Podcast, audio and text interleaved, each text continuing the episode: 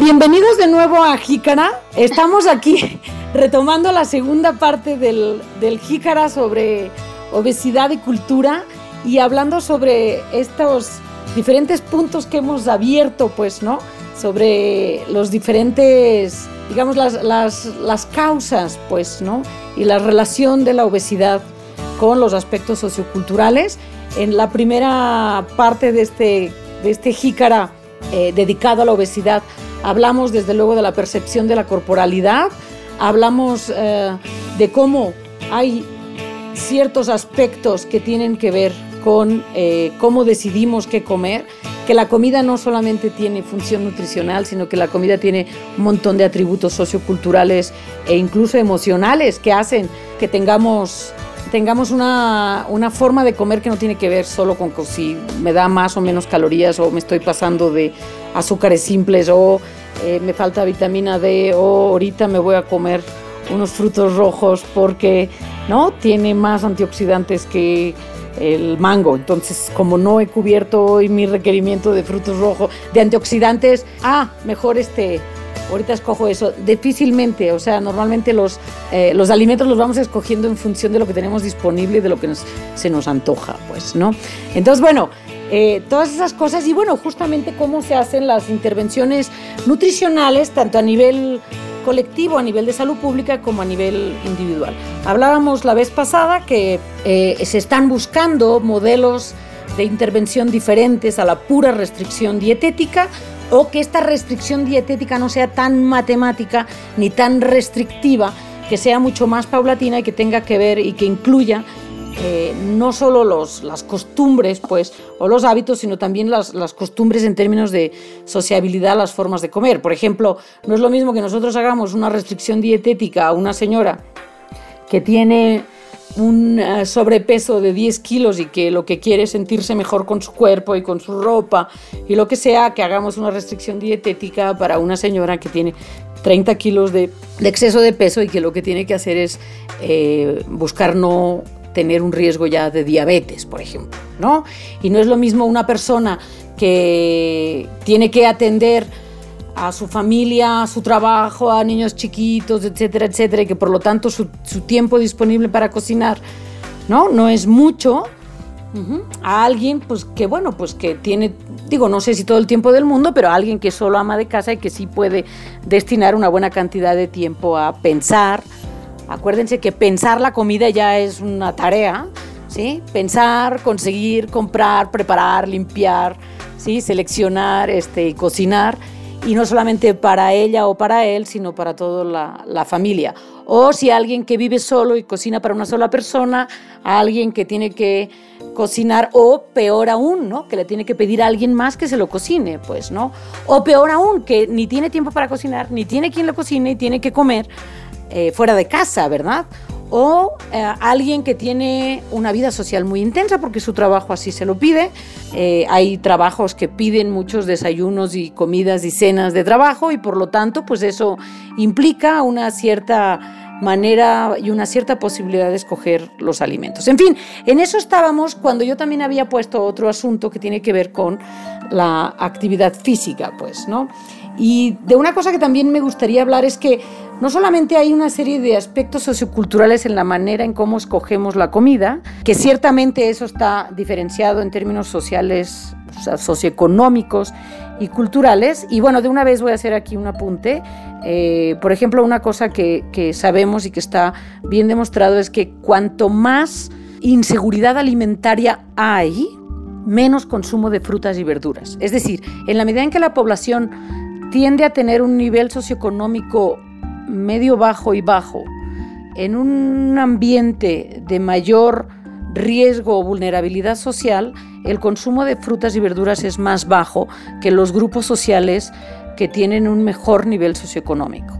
La inseguridad alimentaria que hoy definimos como la falta de acceso a comida, no solamente en cantidad, sino también a comida adecuada, es decir, nutricionalmente adecuada, la inseguridad alimentaria provoca, pues, no solamente un problema de desnutrición o ciertas carencias de micronutrientes, sino también que hemos visto que en países de ingreso medio como es México, provoca obesidad. Incluso, bueno, entonces lo que hemos llamado a esto es una doble carga o triple carga de nutrición. Algunos hablan de retraso en el crecimiento, una carga de nutrición, la otra carga de nutrición es carencia de micronutrientes y la tercera carga nutricional o de malnutrición es el sobrepeso y la obesidad.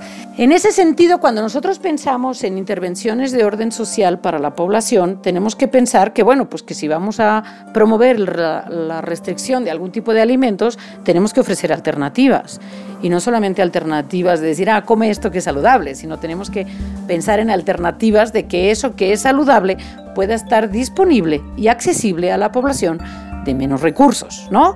Porque si no, lo que acaba pasando, pues, ¿no? Es que a la población de menos recursos se les distribuyen comida, no importa cuál, ¿no? Se le distribuye comida, además, no importa cuál, si les gusta o no les gusta, si forma parte de su cultura alimentaria o no forma parte de su cultura alimentaria, etcétera. Y ahí hay un montón de dilemas éticos.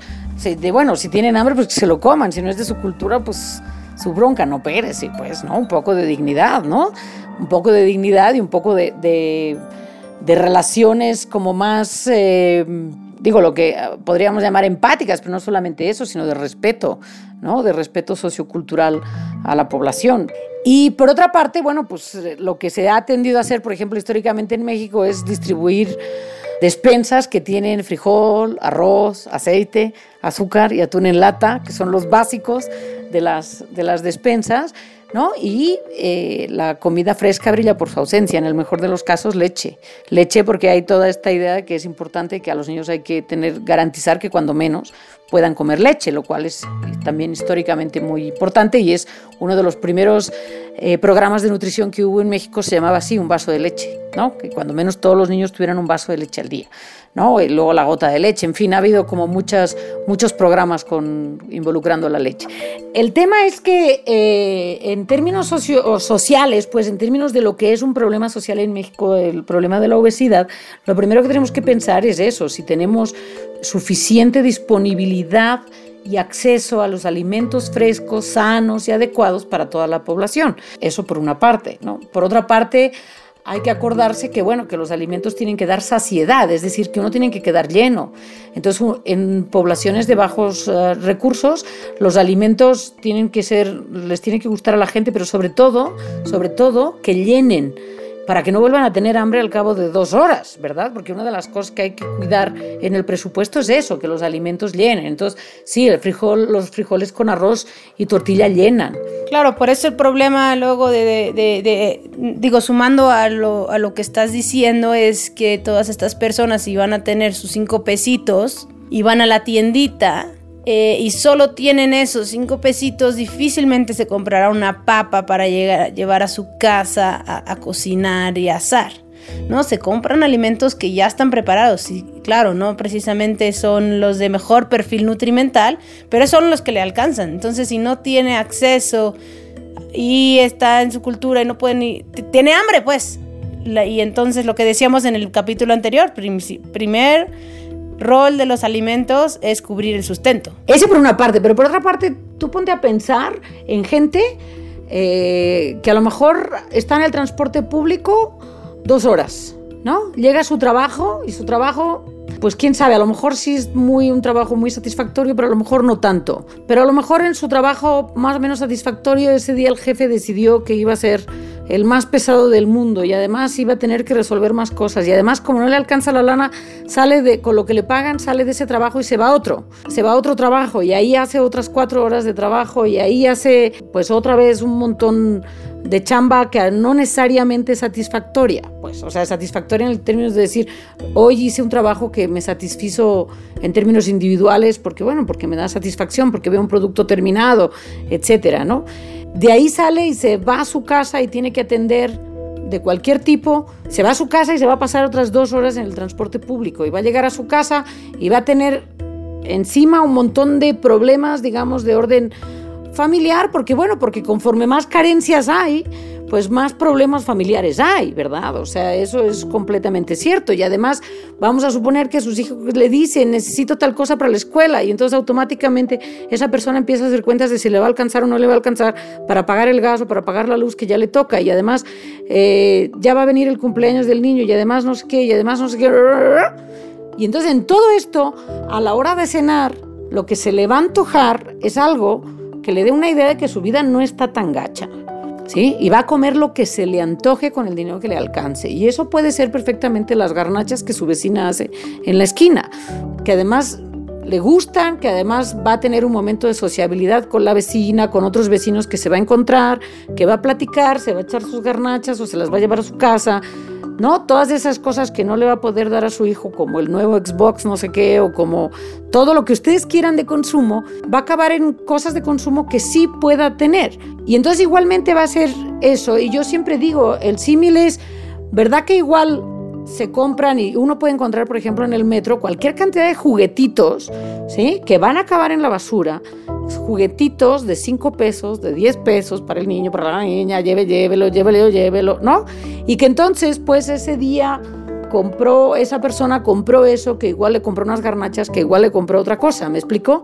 Es decir, todo va proporcional, mientras que en otros niveles sociales lo que va a pasar es que si tuviste un día horrendo, vas a llegar a tu casa, sí, a lo mejor no habrás hecho dos horas, pero a lo mejor sí una hora de coche, ajá, pero bueno, una hora de coche ya no es lo mismo que dos horas en transporte público, ¿eh? o sea, y de todas maneras sientes que tu vida es miserable y que entonces lo que vas a hacer cuando llegues a tu casa es que te vas a abrir una buena botella de vino, si la tienes, y vas a sacar un quesito que tenías guardado para alguna ocasión y que bueno, a la goma, o te vas a pedir por Uber Eats tal cosa que se te antojó, etcétera, etcétera. Es decir, cada quien según sus proporciones, ¿no?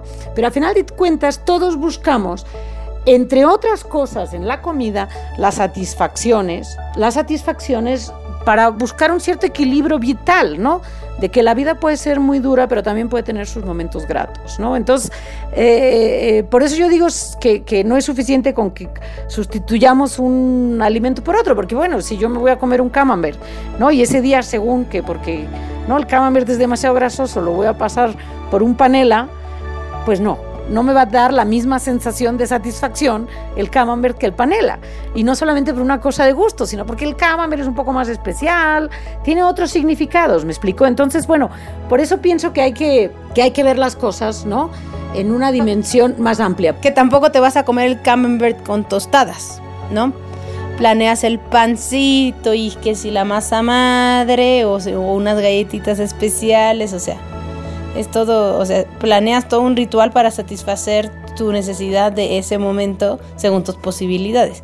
Y además, este, bueno, claro, lo dijiste en el, en el capítulo pasado, vienen todo, obviamente no lo haces conscientemente, pero viene todo tu bagaje cultural para tomar esa decisión en ese momento. Así es, entonces, bueno, pues, este, o sea, sí que, que es como, que es como complicado, pues, ¿no? O sea, pensar que nosotros vamos a, pedirle a la gente a un estrato social que se restrinja, mientras no somos conscientes de que en todos los estratos sociales hay diferentes momentos donde uno lo que busca es que los alimentos te den satisfacción. Y claro, en la medida en que uno tiene más opciones de experiencias satisfactorias, en esa misma medida la alimentación se vuelve más o menos importante, porque bueno, porque si uno puede este, tener experiencias satisfactorias de muchos tipos, pues entonces la comida, la comida tiene unas, unas, em, una proporción diferente, pues, ¿no? Pero si tus experiencias satisfactorias se reducen a muy pocas, ¿sí? la comida acaba teniendo una, pues una importancia mayor. Claro, igual llegas de tu, llegas agotado de tu, de, de, tu día en, en, la parte de la sociedad más afortunada y entonces vienes corriendo con la esperanza de conectarte a tu clase de yoga lates, que ya pagaste la suscripción en el app que tienes en tu iPad, en tu celular y la puedes conectar a tu mega televisión. No necesariamente llegas a comer y satisfacer esa necesidad porque además seguramente ya durante tu, durante tu día comiste y satisfaciste, hiciste, este, cubriste esa satisfacción de, de, sustento, ¿no? Bueno, y eso lo podemos hilar ahora con el tema de la actividad física, ¿no? Entonces, bueno, igual que se ha tendido a decir que la gente tiene que saber cuántas calorías come y controlar sus calorías y todo, ¿no? Se ha tendido hacia la mm, a promover la actividad física en términos de contar los pasos, ¿no? Entonces, bueno, yo pienso, sí, yo pienso que eso no, no necesariamente tiene muy buena fortuna en primera, porque bueno, implica por una parte tener un contapasos, porque obviamente uno no se la pasa contando los pasos, pero por otra parte creo que no tiene muy buena fortuna, porque no es precisamente una cosa de experiencia padre. Yo pienso que, pienso, ¿eh? a lo mejor me equivoco, pero creo que si tuviéramos un poco más de de programas de cultura deportiva serían, mm, sería más exitoso pues el asunto. Una cosa que está clara es que quien ha hecho deporte de niño va a tender a buscar actividades deportivas de grande, por ejemplo. ¿No? Ese es un hecho. La otra cosa que es un hecho es que las actividades deportivas de los niños son la neta del planeta para los niños y para los padres. En todos los grupos sociales, lo que menos quiere una mamá es tener a los niños pegados, subidos encima de su persona, ¿no?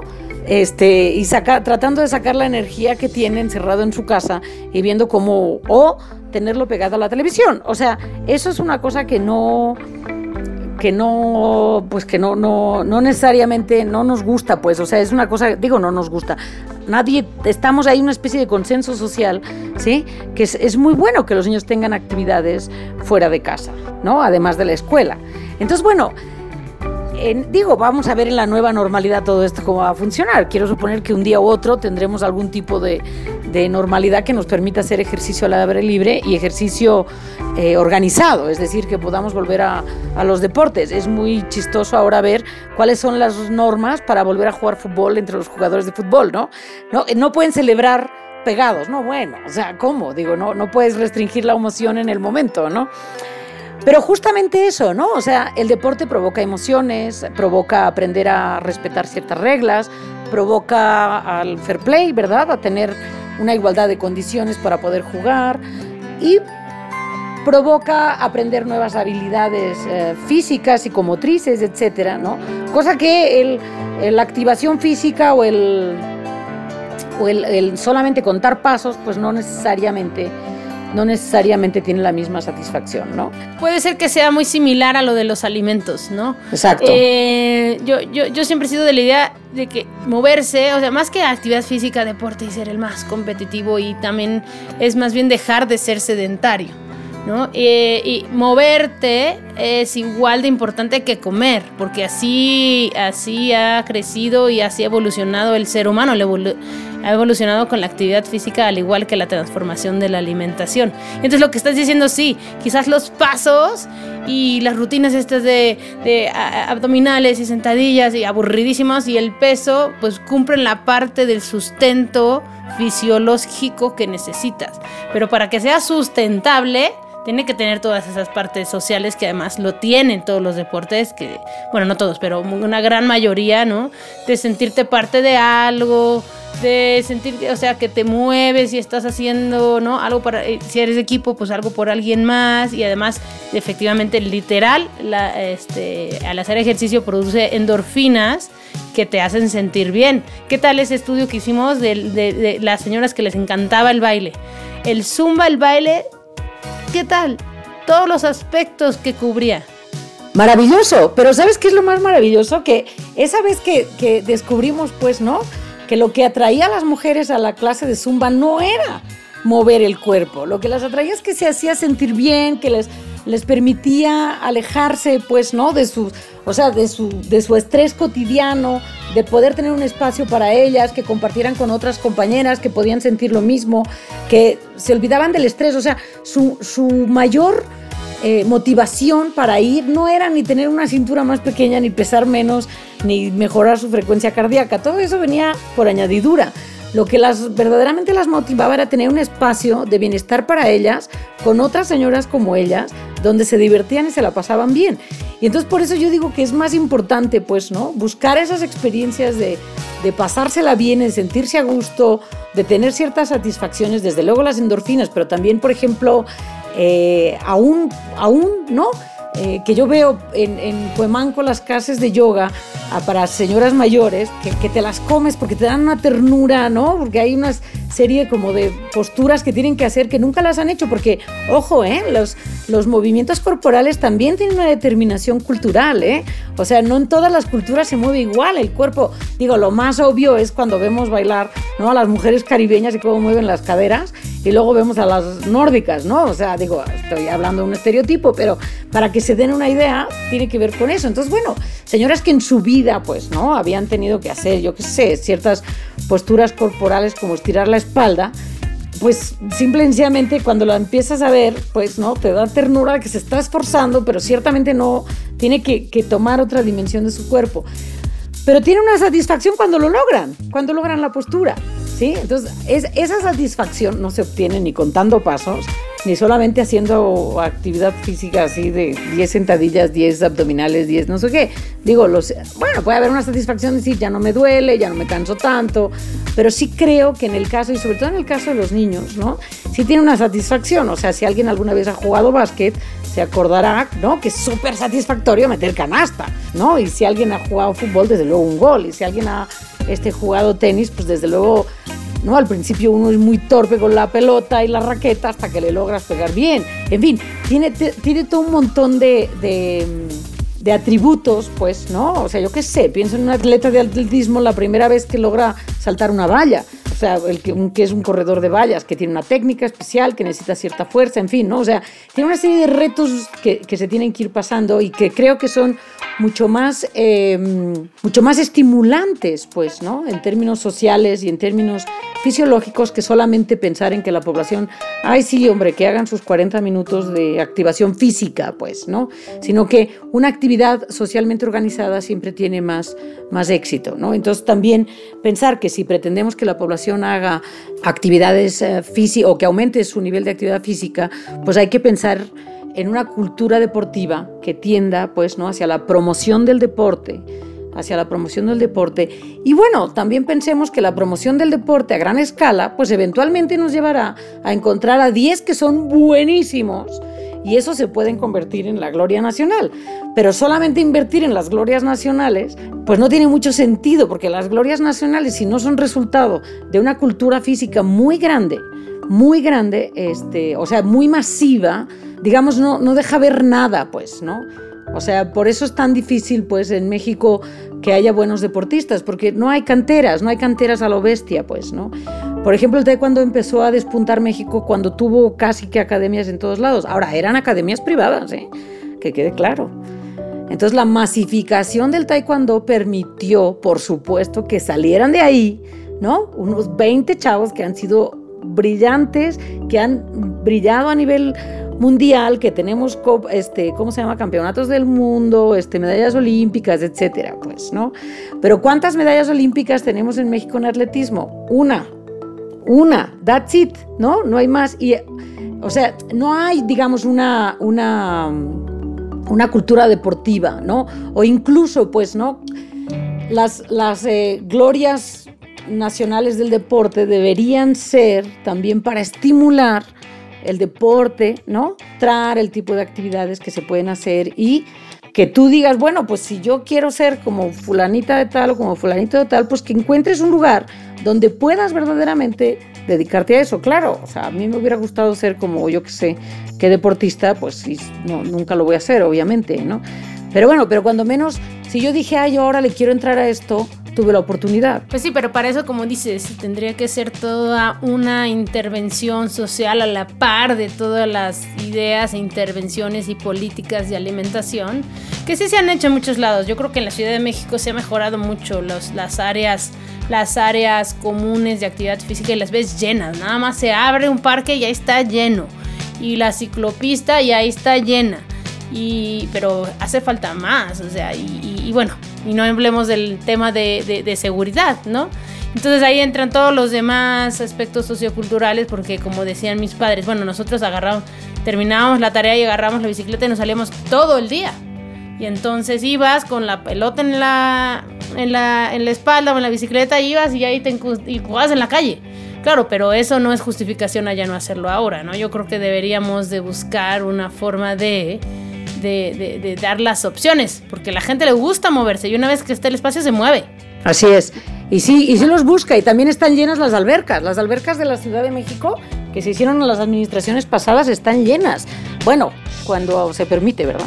Este, o sea, pero cuando se abrieron se llenaron de volada y es y hay gente de todas las edades y hacen sus competencias de todas las edades y de ahí salen a las Olimpiadas Nacionales y en fin, o sea, todo ese tipo de cosas que me parece que, que sí es muy importante considerarlo y que bueno, volvemos a, a un punto que también yo en algunas ocasiones ya he dicho, ¿no? Uno si la obesidad es un asunto multifactorial, pues tenemos que pensar en intervenciones multifactoriales, ¿no? Y no solamente multifactoriales, sino que, atiendan en diferentes campos y que estén interrelacionadas, porque si lo que queremos es que la población coma más frutas y verduras, pues tenemos que buscar políticas y programas, ¿no? Que hagan posible tener acceso a frutas y verduras y no solamente echar el rollo sobre las ventajas de las frutas y verduras. Si queremos que la gente tome agua simple, pues tenemos que buscar maneras en que el agua simple, el agua potable de buena calidad higiénica esté disponible en todos lados. ¿Sí? Si queremos que la población se mueva más, bueno, pues tendremos que pensar cuáles son las intervenciones a nivel poblacional, uno, para poder salir a la calle, para poder jugar en la calle, para poder hacer deporte y por lo tanto que eso tiene que ver con organización de la actividad, tiene que ver con espacios físicos y tiene que ver con seguridad. Y además es que se puede hacer de forma sustentable. Tú y yo lo hemos discutido en algunos, bueno, está, está sustentado, de que además este, promueves que la propia comunidad genere esa actividad física, arregle el espacio, eh, y, y, traiga las frutas y verduras, ¿no? Y se haga sustentable, pero digo, hay que pensarle un poquito y, apoyar a esas comunidades. Ya nos volvimos a extender una barbaridad, o sea, desde luego el tema nos ha dado para mucho. Resumiendo y concretando, señores, señoras, jicareros, jicareras, eh, este es un tema muy interesante, es un tema muy importante. Es un tema desde luego prioritario para la salud no solo de México, sino todo el mundo. La obesidad fue declarada pandemia como la primera pandemia de origen no infeccioso, por ejemplo. Eh, ahora que sabemos tanto ya todos de epidemiología, ya podemos decir lo que es una pandemia. Ajá, entonces es un tema prioritario para, para todo el mundo y que vale la pena que lo pensemos y lo reflexionemos, tanto a nivel individual como ni obsesionarse, pero sí cuidar ¿no? diferentes tipos de hábitos, buscar actividades físicas en la medida de lo posible eh, que nos satisfagan, no solamente que nos cuenten pasos, sino que nos hagan sentir bien, que nos diviertan, que sea un espacio para estar con nuestros amigos o con nuevos amigos que podemos hacer o con, o con la familia o lo que sea, pero que sea algo divertido, que no sea solamente para cumplir el asunto, pues, ¿no? Tiene que convertirse en un espacio que dé algo más que el gasto de energía, pues, ¿no? Sí, eh, solo un punto en cuanto a la actividad física, que lo vean como una inversión de tiempo, porque uno cuando hace actividad física se vuelve más efectivo en todo lo demás, porque descansas mejor te concentras más desde los niños hasta los adultos mayores. Así es. Entonces, pues bueno, jicareros, jicareros, nos vemos la próxima. Un gustazo como siempre. Mándenos sus, sus comentarios a arroba jícara-ideas en Twitter. Adiós, Valeria. Adiós. Adiós a todos.